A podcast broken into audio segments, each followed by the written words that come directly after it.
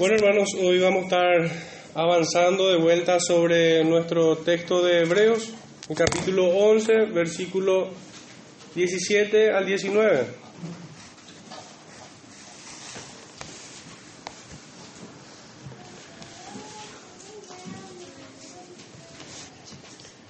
Dice así la palabra del Señor. Por la fe Abraham, cuando fue probado, ofreció a Isaac, y el que había recibido las promesas ofrecía su unigénito. Habiéndosele dicho, en Isaac te será llamada descendencia, pensando que Dios es poderoso para levantar aún de entre los muertos, de donde en sentido figurado también le volvió a recibir. Pueden sentarse hermanos, el Señor bendiga su palabra en medio nuestro.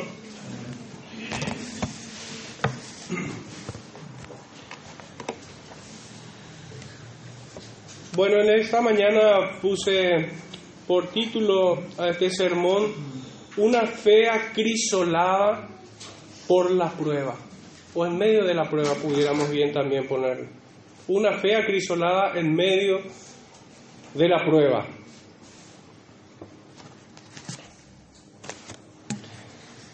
Y para empezar quisiera hacer una breve introducción, un poquito más conceptual y no tan histórico como veníamos haciendo eh, como de costumbre.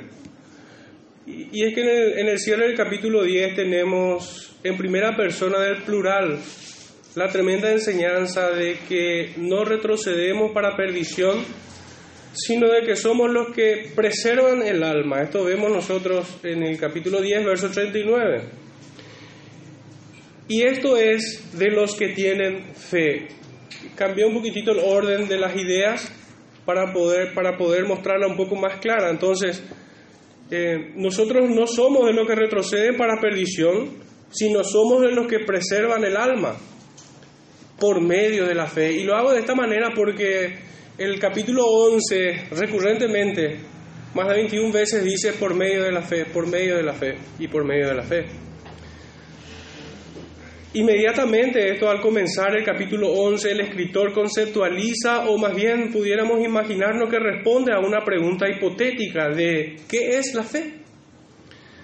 Para dar respuesta entonces nos centramos en dos palabras que constituye su cualidad esencial, certeza y convicción. Esto encontramos en el versículo 1. Esto es después de recibir el artículo de fe. Nosotros presuponemos esto, ¿verdad? Después de haber recibido el Evangelio, después de haber recibido la buena nueva, después de haber recibido la palabra de Dios, el creyente ejerce fe por medio de la obra del Espíritu Santo, obviamente, habiendo recibido la noticia de qué manera, con certeza y convicción. Esta certeza y convicción obviamente es después de recibir el artículo de fe, la noticia o el conocimiento intelectual. El segundo paso que viene en este orden es el asentimiento de que es verdad lo que ha recibido, lo que ha escuchado. Y confiar en la verdad es el tercer paso, lo que nuestro hermano Eduardo nos suele enseñar en términos un poquitito más complejos, fiducia, es confiar, es descansar en Él. Contrario a esto sería la incredulidad y la desconfianza. En otras palabras, las implicancias de esta incredulidad y desconfianza es hacerlo Él mentiroso. Es tomar la palabra de Dios como un engaño, como una mentira, algo que no es digno de, de ser recibido ni mucho menos creído. A lo largo de todos estos versículos, el escritor desarrolla el tema de la fe desde la creación y a través de la vida de, de, hombres con una fe viva y no muerta, tales como Abel, Enoch, Noé y el mismo Abraham. En este punto es donde quisiera ampliar un poquitito más el concepto de esto. La fe es una gracia de Dios puesta en nosotros que nos capacita para la salvación. Es la obra del Espíritu de Cristo en el corazón del pecador. Por la fe creemos que la palabra es verdaderamente la palabra de Dios. A través de ella Dios muestra su gloria la gloria de sus atributos revelada a través de las excelencias de Cristo y sus oficios y el poder y plenitud del Espíritu Santo. Pero esta fe no es un mero asentimiento intelectual, se trata de aceptar, recibir y descansar en Cristo como el autor y consumador de nuestra fe. Y esto tiene por fruto la obediencia a sus mandatos. Podemos decir que estamos hablando de una misma moneda, de un mismo elemento con dos caras, fe y obediencia. Nunca la fe viene sin la obediencia. Nunca la fe viene sin esta capacidad que genera en el hombre, obra del Espíritu Santo. Y es el primer versículo el que encontramos en el, en el libro de Juan, en el Evangelio de Juan, capítulo 14 donde nosotros podemos ver claramente esto. Capítulo 14 del libro de Juan, verso 15. Si me amáis, guardad mis mandamientos. Y en el 15-14, un capítulo siguiente, versículo 14, encontramos, vosotros sois mis amigos y hacéis lo que yo os mando. Entonces la fe nos lleva a la obediencia y es lo que recurrentemente hemos visto en las vidas de estos hombres en Abel, en Enoch, en Noé y en Abraham. Nunca estuvo la fe sin la obediencia. Ahora, nunca un pecador va a poder llegar a la obediencia perfecta como la que llegó el Salvador. Pero esto jamás pudiera ser tenido como excusa, como para caminar negligentemente o desatender los mandamientos del Señor. Cuando nosotros nos vemos comparados con la obediencia de Cristo, esto debe generar en nosotros un espíritu humilde y humillarnos delante del Señor y rogarle al Señor que nos capacite, que nos aumente la fe, que nos ayude a nuestra incredulidad para poder imitar al Salvador. No en vano el apóstol nos ha dicho de ser imitadores de Él, así como Él de Cristo. Y nosotros sabemos que Pablo no pudo caminar perfectamente como Cristo, pero sin embargo Él se esforzaba tanto así que en, los, en el tramo final de su vida, él nunca creyó haberlo alcanzado, la perfección, sino más bien nos enseña que él ponía la mirada en la meta, en el supremo galardón, aquello que está más allá de su propio alcance. Pues solamente Cristo pudo caminar en perfecta obediencia. La fe entonces muestra por fruto la obediencia a sus mandamientos. No es indiferente, aquel que posee fe no es indiferente a las exhortaciones que recibe en la palabra de Dios y tampoco lo es a las promesas que también encuentra en ellas. En las exhortaciones uno se ejercita en el temor a Dios, en ese temor reverente, conociendo nuestra verdadera posición delante del Señor, el cual es polvo de la tierra. Y en las promesas así también vemos el infinito amor que Dios tiene en Cristo Jesús por sus elegidos, por sus hijos, por aquellos que vienen en fe. De tal manera que dio a su Hijo en rescate nuestro. Bueno, hasta aquí entonces vemos que esta fe hace que el creyente camine en obediencia, y no sea indiferente a las exhortaciones y promesas, sino que en ellas teme y las abraza confiadamente, abraza confiadamente las, las promesas del Señor. Entrando ya en nuestro texto, quisiera desarrollarlo como un todo. Vuelvo a leer del versículo 17 al 19. Por la fe Abraham, cuando fue probado, ofreció a Isaac y el que había recibido las promesas ofrecía su unigénito.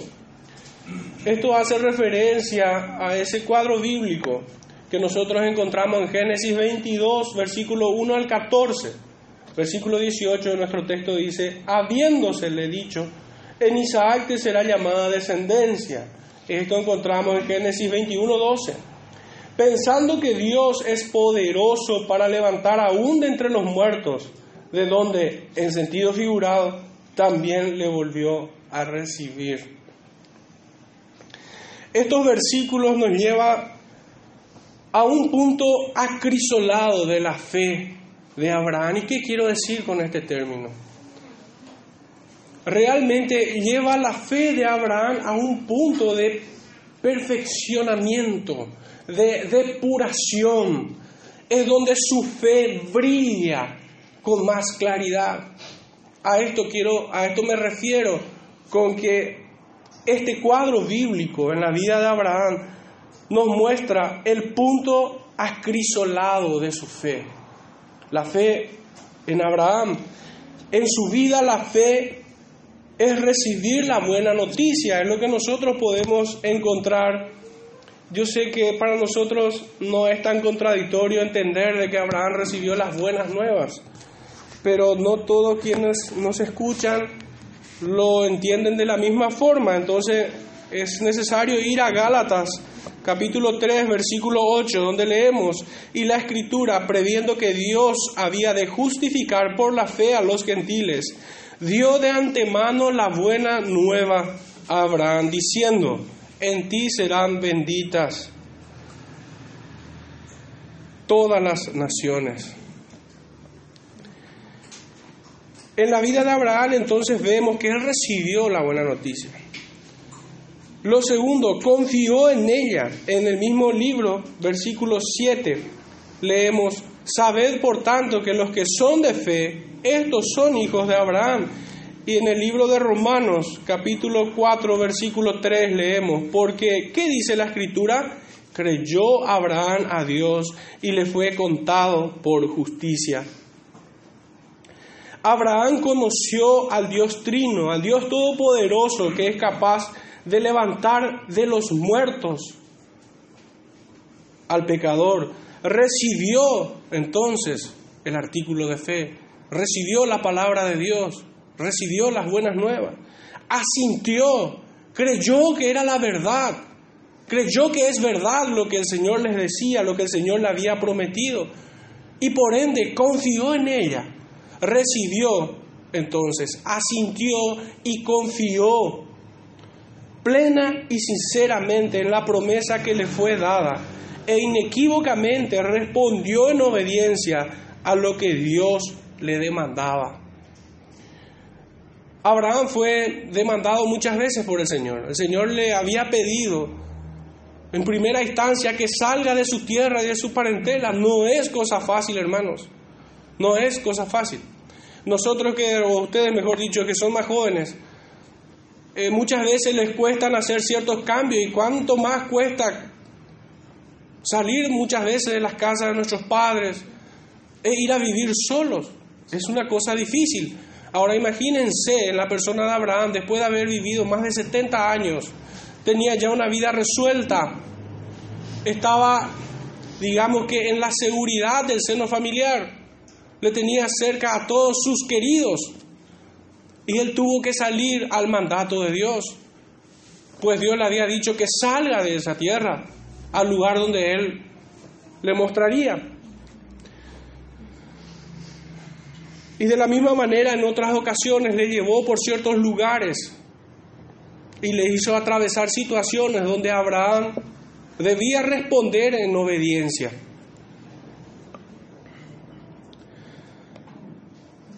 Nosotros entonces vemos que el fruto de la fe en Abraham, así como en todo creyente nacido de nuevo, quienes son poseedores o en quienes habitan, mejor dicho, porque esa palabra poseedor es como que nos hace dueño de algo. No, no, no. En quienes reside el Espíritu Santo. Más bien nosotros pertenecemos a Dios. Tiene por fruto la obediencia, así como lo vemos en su vida. Es, es, lo primero que tenemos que ver en la vida de este hombre. Es su obediencia, su fe se traduce en obediencia.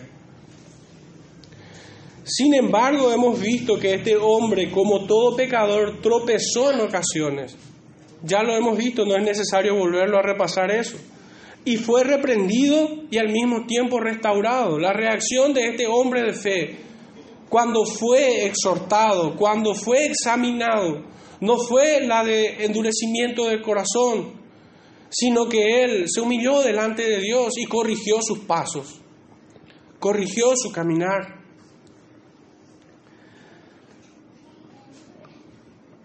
Y de la misma manera, confiado en el Señor, volvió a seguir su camino, siguiendo las directivas de, de Dios.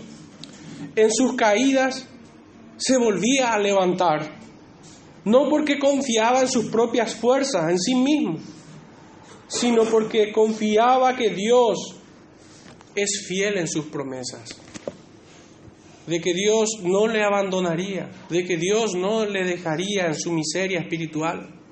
Es que esa es la forma cuando uno peca, hermano. Uno se siente de tal forma. Pero el creyente no es abandonado, sino que el Espíritu Santo obra en su interior y lo restaura. Y es levantado una y otra vez. Una y otra vez es consolado porque el pecado verdaderamente entristece al creyente. El pecado nunca puede generar indiferencia en el creyente. Si esto fuera así es muy peligroso. Es una nota de alarma. Todas las luces debieran estar encendidas para mirar qué está ocurriendo en nosotros. Si el pecado no nos entristece, tenemos un problema grave. En Abraham ocurrió así.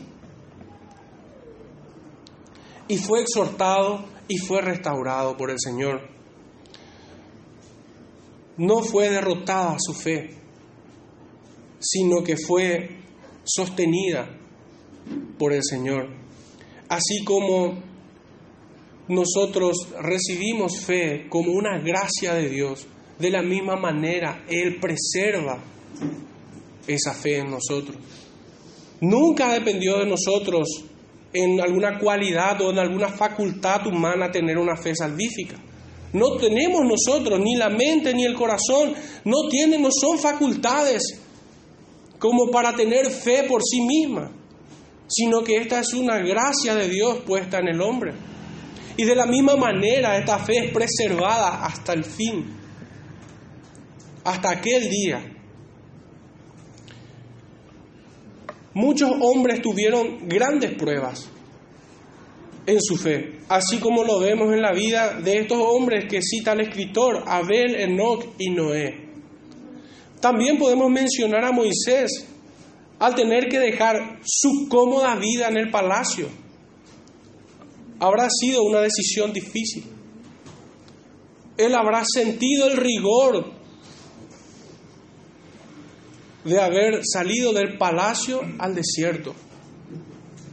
David, al luchar contra Goliat, siempre tenemos la idea de que David es como, no sé, como un ser diferente, pero era hombre, hermanos.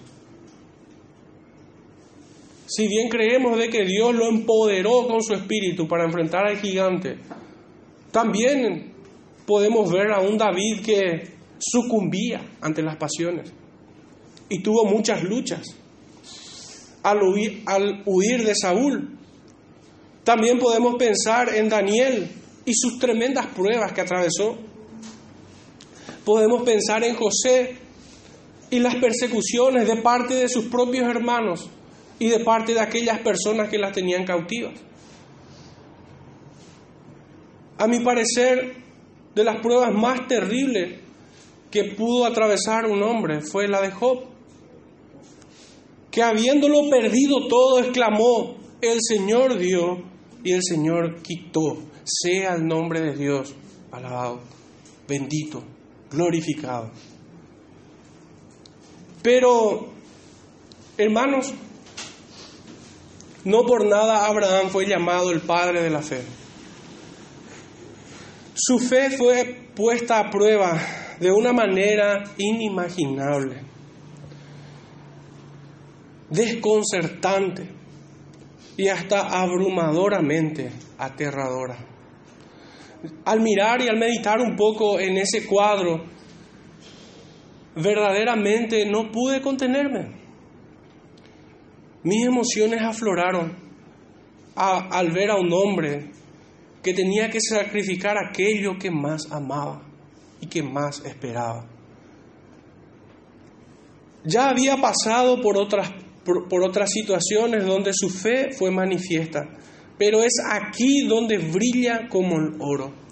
Y quisiera que me acompañen a ese texto, en el libro de Génesis capítulo 22, versículo 1 al 14, vamos a hacer una lectura ágil.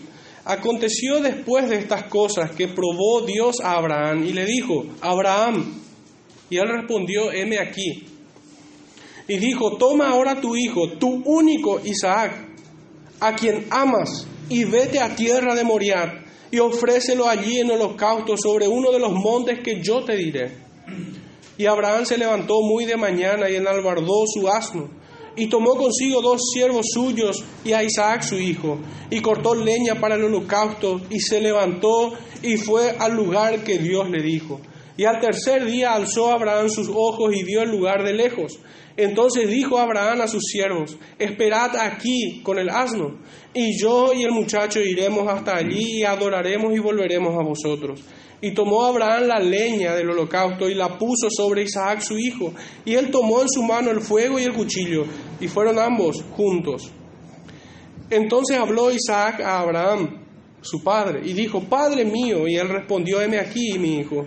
Y él dijo, he aquí el fuego y la leña, mas ¿a dónde está el cordero para el holocausto? Y respondió Abraham, Dios se proveerá de cordero para el holocausto, hijo mío. E iban juntos. Y cuando llegaron al lugar que Dios le había dicho, edificó allí Abraham un altar y compuso la leña, y ató a Isaac su hijo y lo puso en el altar sobre la leña. Y extendió Abraham su mano y tomó el cuchillo para degollar a su hijo. Entonces el ángel de Jehová dio voces desde el cielo y dijo, Abraham, Abraham. Y él respondió, heme aquí. Y dijo, no extiendas tu mano sobre el muchacho, ni le hagas nada, porque ya conozco que temes a Dios, por cuanto no me rehusaste tu hijo, tu único. Entonces alzó Abraham sus ojos y miró, y he aquí a sus espaldas un carnero trabado en un zarzal por sus cuernos. Y fue Abraham y tomó el carnero y lo ofreció en holocausto en el lugar de su hijo. Y llamó a Abraham el nombre de aquel lugar, Jehová proveerá. Por tanto, se dice hoy, en el monte de Jehová será provisto. Lo primero, hermanos, que se repite en esta historia es que Abraham dice, heme aquí.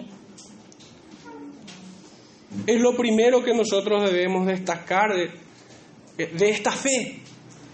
Está delante de su Dios. Está atento a lo que su palabra demanda de él. No es indiferente a ella, sino que de manera pronta, solícita y diligente, él está delante del Señor, esperando a ver qué el Señor tiene para decirle. Y en todo el tiempo él dice, heme aquí. Y en consecuencia no dice más, sino que va a hacer aquello que Dios le dijo, sin responder nada. Sus acciones responden en vez de sus palabras. Son su obediencia. Es su obediencia, mejor dicho, la respuesta en esa oración de parte del hombre. Pero pensando en el texto, hermano, uno pudiera decir, bueno, Abraham sufrió cuando levantó el cuchillo. No, Abraham sufrió desde el mismo momento en que le fue revelado la demanda que Dios le hacía. Desde ese mismo momento él estaba seguro que iba a hacerlo porque Dios se lo había demandado. Es más, él estaba seguro de que lo haría. Desde que en el versículo, desde el versículo 2, el Señor le dice, ofrécemelo allí en holocausto. Desde allí comenzó la prueba de su fe. ¿Cómo se probó la fe de Abraham? en obediencia. La fe se prueba por la obediencia, se perfecciona la fe por medio de la obediencia. Nuestra fe depura, es depurada por medio de la obediencia. Nuestra fe brilla por medio de la obediencia. Lo notable, hermanos, es que él, él sube al monte y yo no me puedo imaginar cómo tuvo fuerzas para responderle a sus hijos. Él no es que se imaginó un plan B o un plan C para ver si no era necesario matar a su hijo. porque les dijo a sus criados, quédense aquí, yo y el muchacho subiremos, yo y mi hijo subiremos. A veces, muchas veces, el hombre en su necedad quiere ayudar a Dios o quiere de alguna manera adaptar el plan de Dios, quiere acomodar algunas demandas del Señor, pero una fe verdadera, hermanos, no hace esto, sino que simplemente, simple y llanamente obedece a lo que Dios demanda. Si el hombre quisiera tomar planes alternativos o elementos que pudieran adaptar la demanda que Dios hace, estaría errando, estaría dando una respuesta negativa, sería rebeldía. ¿No es acaso lo que hizo Saúl cuando le fue demandado que matase a todo ese pueblo? Y él lo hizo casi a todos, excepto acomodó un poquitito lo que Dios le había demandado. Y recibió maldición. Cuando uno no recibe las palabras del Señor íntegramente y reacciona en consecuencia, en obediencia, recibe el castigo de Dios. Esto es una señal de rebeldía, de incredulidad. Abraham le dijo a sus criados y al asno que estaban con ellos que se queden ahí. Y lo notable es que dice en el versículo de que él tomó la leña y, el fuego, dice, y el cuchillo. Y fueron ambos. Pero en el versículo 5 dice, iremos allí y adoraremos. Adoraremos. Término hoy muy relativo, muy relativo para mucho cristianismo. ¿Qué es adorar, hermano? Muchos de manera ingenua hacen diferencia entre canciones rápidas y canciones lentas. Muchos hablan de cualquier cosa. Intentan redefinir lo que es una verdadera adoración.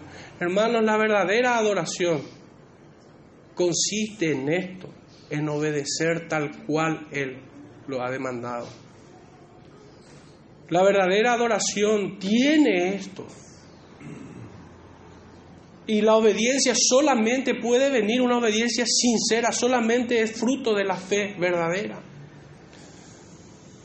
Él dice, iremos hasta allí y adoraremos. Esto se traduce, si vamos a definir este, esta palabra, si vamos a conceptualizar esta palabra de adorar o adoración, dentro de este marco bíblico tenemos que decir que la adoración se trata de obedecer a lo que Dios demanda. Y a renglón seguido dice, y volveremos a nosotros. ¿Acaso Abraham dudaba de que iba a asesinar a su hijo? No, no es lo que está queriendo transmitir aquí sino más bien lo que nosotros encontramos en nuestro texto central, versículo 19, pensando que Dios es poderoso para levantar aún de entre los muertos, porque él estaba seguro que lo iba a matar.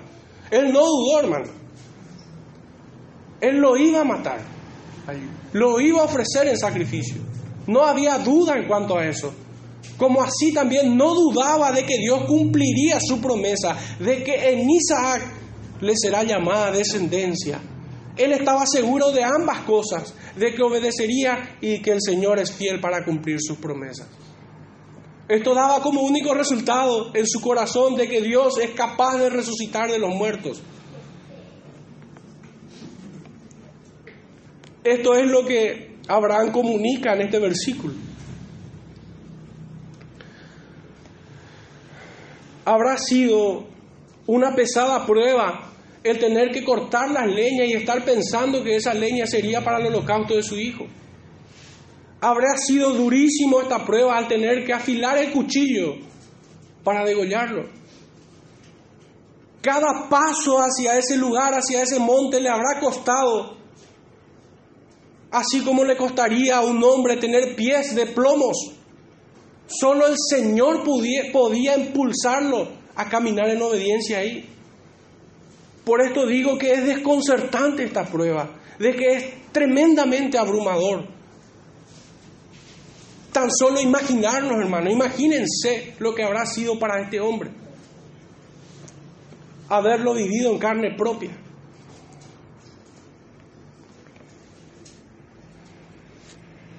Cuando llegaron al lugar, edificó el altar, trajo la leña y levantó el cuchillo. Abraham no sabía de que iba a ser detenido.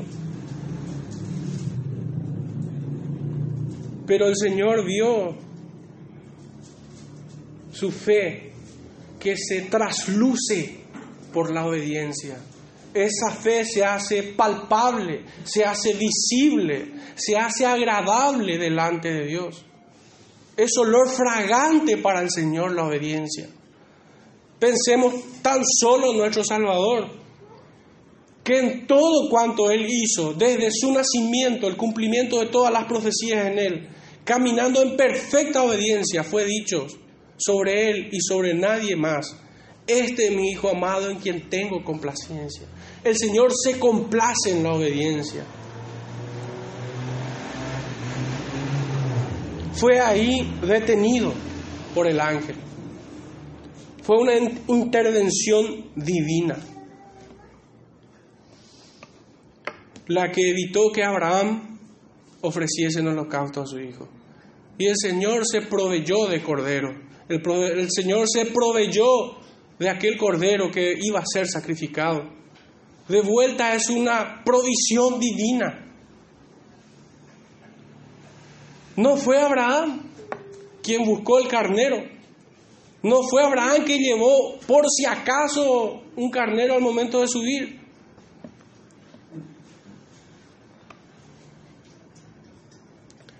Por esto digo que no fue en vano, o no por nada, mejor dicho, Abraham es llamado el padre de la fe. La prueba que él tuvo que atravesar fue tremendo. La prueba comenzó desde que él recibió la orden de sacrificar a su hijo. Un dato que no hemos considerado aún es que él atravesó toda esta prueba solo con Dios solo con Dios. Es difícil pasar muchas veces tribulaciones, pruebas, hermano, pero cuán difícil habrá sido pasar por esto solo. Ni aun quienes los acompañaban sabían de lo que iban de lo que iba a pasar, de lo que Dios le había demandado en el secreto a Abraham. ¿Cómo hubiera respondido su esposa si sabía que su padre lo iba a degollar? Abraham lo atravesó solo con Dios. Nadie más sabía. Pensemos en los sentimientos dolorosos que tuvo que enfrentar. Se trataba de su hijo, su único hijo, el hijo de la promesa que Dios le había dado lo ama entrañablemente con todas las fuerzas que pudiera tener. Para él hubiera sido más fácil si Dios le hubiera comunicado que tomaría la vida de su hijo por otro medio, tal vez por una muerte natural, un accidente, o entregado a manos de otros. Si bien hubiera sido terrible presenciar la muerte de su hijo, o simplemente enterarse como en el caso de Job, que fue terrible para él. De ninguna manera intento minimizar el dolor que habrá o la prueba que habrá padecido o la que atravesó Job. Pero hermanos, imagínense que no se trata de entregar la vida de tu hijo simplemente, se trata de ofrecerlo en sacrificio por tus propias manos.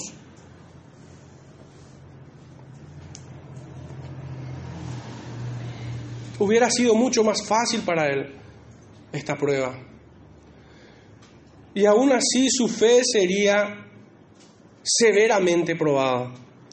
Pero esto es aún más dramático, pues Dios le había pedido que sacrifique a su hijo con sus propias manos. Y él obedeció en silencio. Yo me imagino que, que un hombre en circunstancias similares tendría atragantado la garganta todo el tiempo. No sé cómo respondió a sus hijos, pudo darles instrucciones a sus, a sus criados. Si no fuera por la intervención de Dios por medio de aquel ángel, la sangre de Isaac hubiera sido derramado en aquel monte. Abraham mostró claramente que amaba a Dios más que a ninguno y su obediencia lo confirmaba. Si me amáis, guardad mis mandamientos. Es la fe de Abraham. Es la fe de todos aquellos quienes son hijos de Dios. Amar es obedecer.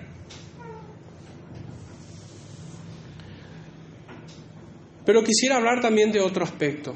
Esta obediencia no es una obediencia servil, humillante, no es una obediencia a ciegas como la de una persona irracional.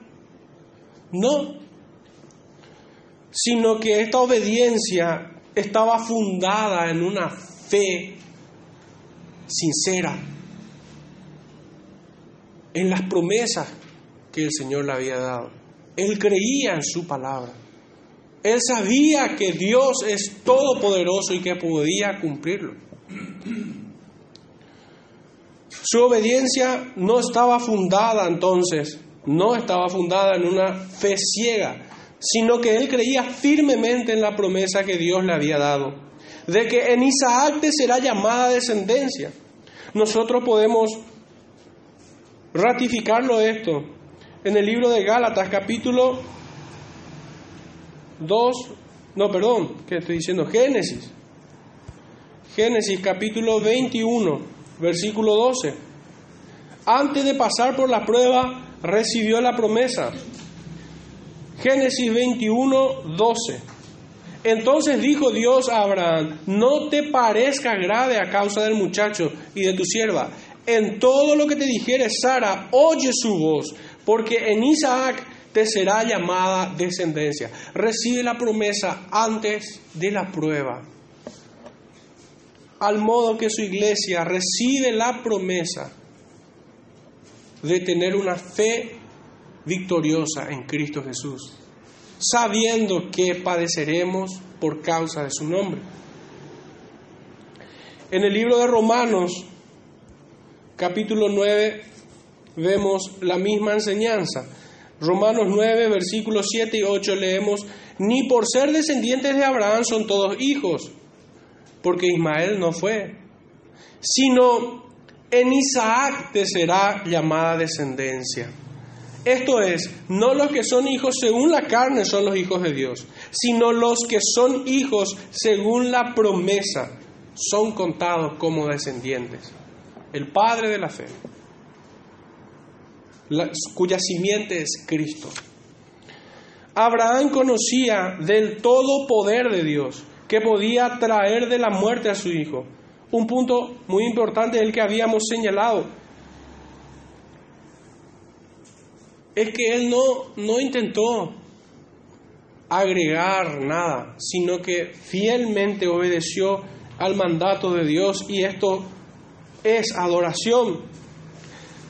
A la luz entonces de lo acontecido, la adoración de Abraham proviene de una fe verdadera que confía en las promesas y que obedece a sus mandatos. No solo es obedecer, también es confiar en su promesa.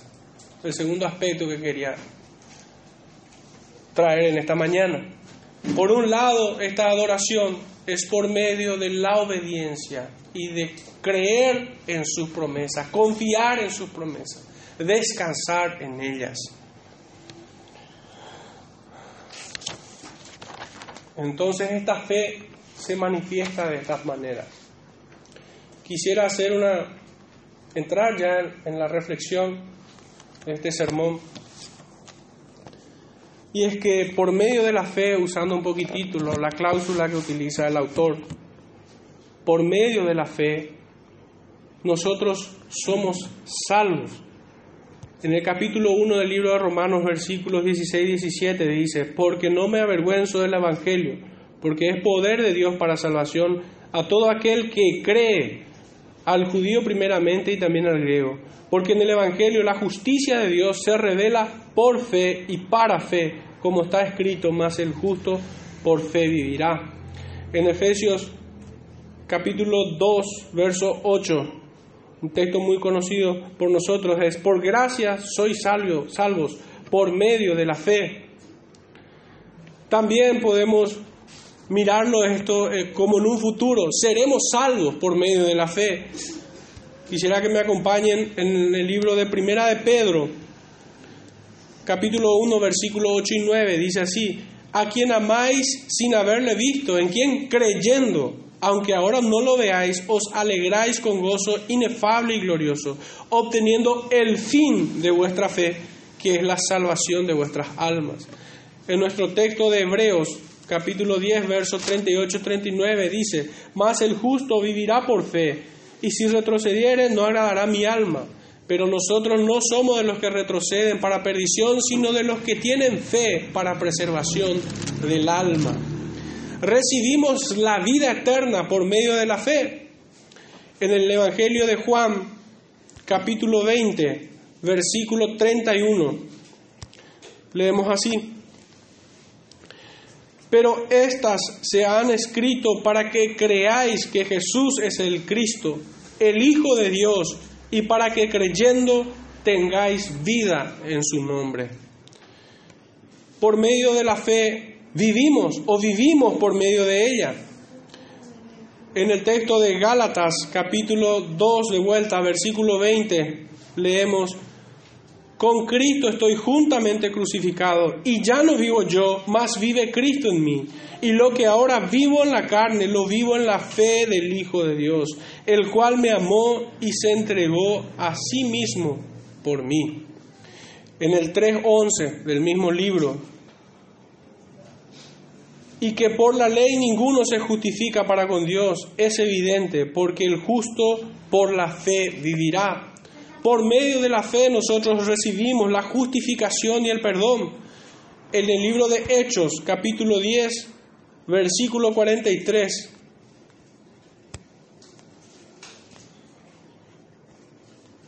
Leemos, de este dan testimonio todos los profetas, que todos los que en él creyesen, creyeren, recibirán perdón de pecados por su nombre. En el mismo libro, capítulo 26, versículo 18, para que abras sus ojos, para que se conviertan de las tinieblas a la luz y de la potestad de Satanás a Dios, para que reciban por la fe que es en mí perdón de pecados y herencia entre los santificados. Por medio de la fe nosotros recibimos la adopción. En el libro de Gálatas, una vez más, capítulo 3, versículo 26, pues todos sois hijos de Dios por la fe en Cristo Jesús. En el libro de Romanos, en el mismo sentido, nos habla el apóstol, Romanos capítulo 4, versículo 14 y 16, dice así, porque si los que son de la ley son los herederos, vana resulta la fe y anulada la promesa. Versículo 16. Por tanto, es por fe para que sea por gracia, a fin de que la promesa sea firme para toda su descendencia, no solamente la que es de la ley, sino también para la que es de la fe de Abraham, el cual es Padre de todos nosotros. Por medio de la fe nosotros recibimos al Espíritu. Gálatas capítulo 3, versículo 2 dice, esto solo quiero saber de vosotros, ¿recibisteis el Espíritu por las obras de la ley o por el oír con fe? Versículo 5, aquel pues que os suministra el Espíritu y hace maravillas entre vosotros, ¿lo hace por las obras de la ley o por el oír con fe? Versículo 14, para que en Cristo Jesús la bendición de Abraham alcanzase a los gentiles, a fin de que por la fe recibiésemos la promesa del Espíritu. Y versículo 22, mas la escritura lo encerró todo bajo pecado, para que la promesa que es por la fe en, Jesucristo fuese dada a los creyentes. En el texto de Efesios, capítulo 1, versículo 13. En él también vosotros, habiendo oído la palabra de verdad, el Evangelio de vuestra salvación, y habiendo creído en él, fuisteis sellados con el Espíritu Santo de la promesa. Por último, en relación a esto, en el libro de Juan, capítulo 7, versículo 39. Esto dijo del Espíritu, que habían de recibir los que creyesen en Él, pues aún no había venido el Espíritu Santo, porque Jesús no había sido aún glorificado. Y lo último, hemos hablado que por medio de la fe somos salvos, seremos salvos, recibimos la vida eterna, vivimos por ella, recibimos la justificación y el perdón, la adopción y la recepción del Espíritu, también la perseverancia. Y aquí volvemos a nuestro libro de estudio, el libro de Hebreos, capítulo 4, versículo 3. Pero los que hemos creído entramos en el reposo, de la manera que dijo, por tanto juré en mi ira, no entrarán en mi reposo, aunque las obras suyas estaban acabadas desde la fundación del mundo. Capítulo 6, versículo 12, mismo libro a fin de que no os hagáis perezosos, sino imitadores de aquellos que por la fe y la paciencia heredan las promesas. A propósito, hemos estado leyendo quiénes son estos. Primera, capítulo 10, verso 39, ya lo hemos leído. Por último, primera de Pedro, capítulo 1, verso 5. Que sois guardados por el poder de Dios mediante la fe para alcanzar la salvación que está preparada para ser manifestada en el tiempo postrero. En todo redimido por Cristo, así como Abraham, la fe obra por el amor. Es una fe viva, activa, que tiene frutos, no una fe muerta la cual ataca Santiago en el capítulo 2 de su carta. Esta fe obra por el amor. Gálatas 5, 6. Hermanos, y verdaderamente a veces lo que nos confunde un poco es que tenemos una expectativa falsa de lo que es amar al Señor. Amar al Señor podemos traducir a través del, texto que hemos leído al comienzo de nuestro servicio de adoración, en 1 Corintios 13. Amar al Señor, obedecer su palabra, confiar en sus promesas, muchas veces es sufrir, muchas veces es esperar, no buscar lo suyo, no hacer nada indebido, no irritarse, no guardar rencor, no gozarse de la injusticia, sino gozarse de la verdad todo lo sufre, lo cree, lo espera, lo soporta, nunca deja de ser.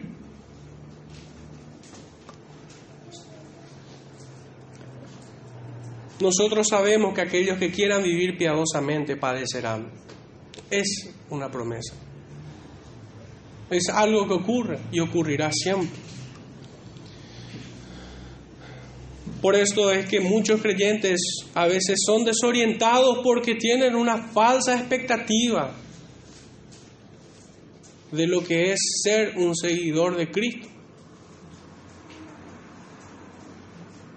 Y en todo esto somos más que vencedores. Y en todo esto nuestro buen depósito es guardado. Y en todo esto, aunque estemos muertos, viviremos. Y aunque muramos, sabemos que nuestro Redentor vive. En esta semana me tocó la oportunidad de hablar con alguien sobre la felicidad del creyente. ¿Qué es la felicidad? En términos bíblicos, si vamos a ajustarlo, una definición a esa palabra, es tener a Cristo. Porque Él es suficiente para nuestras vidas. Él es el todo del creyente. Él sacia nuestra alma. Él nos consuela. Él nos sostiene. La verdad creo que es toda una providencia del Señor que se haya estado enseñando la semana pasada y así toda una seguidilla sobre las bienaventuranzas. Nosotros debemos enmarcar el concepto de la felicidad en ese monte. Vamos a llorar, pero somos consolados. Vamos a tener necesidad, pero el Señor nos saciará.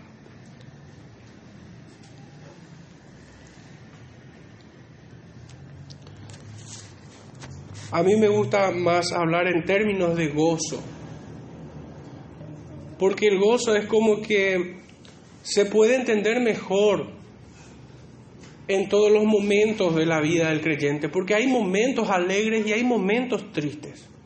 Y el gozo del creyente, Cristo, permanece firme.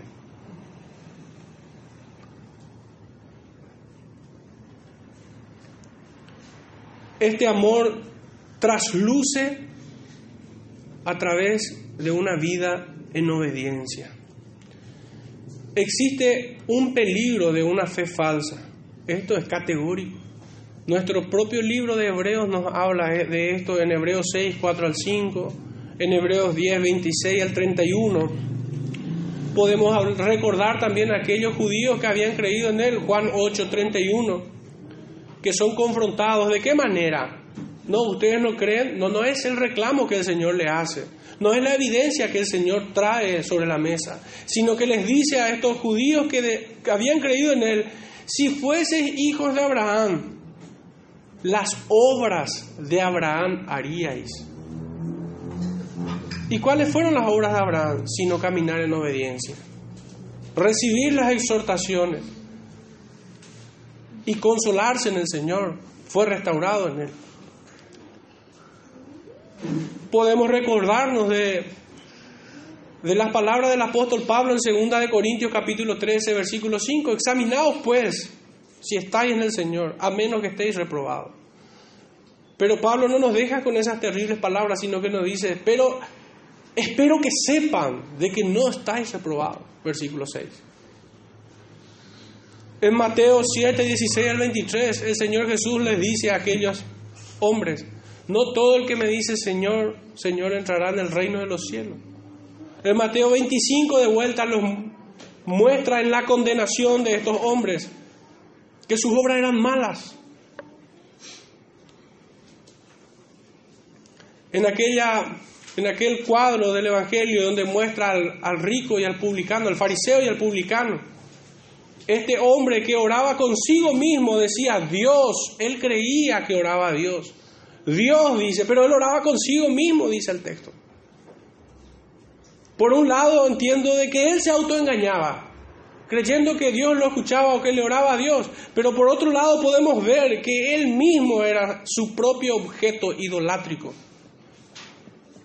¿Cómo puedo estar seguro de esto? Porque él dice, yo no soy como aquel publicano, se autojustificaba, se autodeclaraba justo. Solamente Dios es el que justifica, solamente Cristo es el que justifica. Se vanagloriaba en sus obras de misericordia diciendo, doy diezmo, hago oración, ayuno. Se autoglorificaba él. Vivía una fe falsa.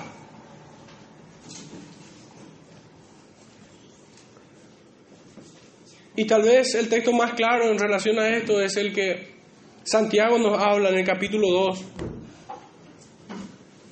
donde desafía al hombre, muéstrame tu fe sin obras y yo te mostraré por mis obras. ¿Quieres saber, hombre vano? En el versículo 20 dice que la fe sin obra es muerta. La fe de Abraham fue una fe viva, así como la de todo creyente aquellos que viven en una impenitente rebeldía y desobediencia fragrante delante del Dios vivo, a los mandamientos de Cristo, y así creen ser salvos, no es otra cosa que una presunción arrogante. Se, se autoatribuye virtudes que no la tienen. Es presuntuoso y arrogante aquel que viviendo impenitentemente en rebeldía y desobediencia a los mandamientos de Cristo, cree ser salvo. Más bien las palabras del apóstol Pablo debieran ser oídas por personas así. Romanos capítulo 2, versículo 25. 24, perdón. Porque como está escrito, el nombre de Dios es blasfemado entre los gentiles por causa de vosotros.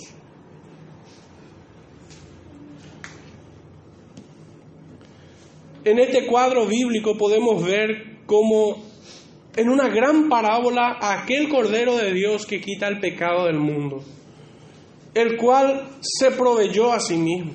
Es lo que leemos en nuestro libro de Hebreos 10, capítulo 10, verso 5. Por lo cual entrando en el mundo dice, sacrificio y ofrenda no quisiste, más me preparaste cuerpo. El sustituto de todo pecador que cree y se arrepiente de sus pecados. Dios se proveyó de cordero. En las manos levantadas, empuñando el cuchillo, vemos la ira de Dios que fue sobre él. En la aparición del ángel gritando a Abraham, vemos la intercesión divina salvando al pecador. Todos estos textos encontramos en Hechos 2, entregado por el determinado consejo de Dios. En Mateo 27, 46 vemos nosotros ahí la culminación o toda la ira derramándose sobre Cristo, la ira de Dios, de un Dios santo. En Isaías 53, y este es propicio, que no dejemos pasar, Isaías 53, versículo 10. Yo sé, suena muy chocante esto, la ira de Dios fue sobre él. Con todo eso Jehová quiso quebrantarlo, sujetándole a padecimiento. Todo este cuadro de Abraham en el capítulo 22 de Génesis es como una gran parábola que nos habla de aquel que fue sacrificado, de aquel que es nuestro sustituto, de aquel cordero que quita el pecado del mundo. Digo en estos términos de una gran parábola, porque el texto de Hebreos, en toda la carta de Hebreos, no dice de que Isaac prefiguraba a Cristo, no lo dice. Ni siquiera lo dice en los evangelios. Ni siquiera está enseñado de tal manera en todo el Nuevo Testamento. Pero eso no quita que nosotros podamos de manera teológica ver esto como una gran parábola. En donde un cordero es el sustituto de un hombre. Donde Dios se provee, donde Dios intervino, entregando a otro por nosotros. También vemos una fe sincera, una fe verdadera, una fe que es una gracia, un don de Dios, no una cualidad del hombre, no no proviene de una facultad humana, no puede provenir de una mente entenebrecida, no puede venir de un corazón engañoso, no puede venir de ninguna parte del ser humano algo tan puro como es la fe en Jesucristo.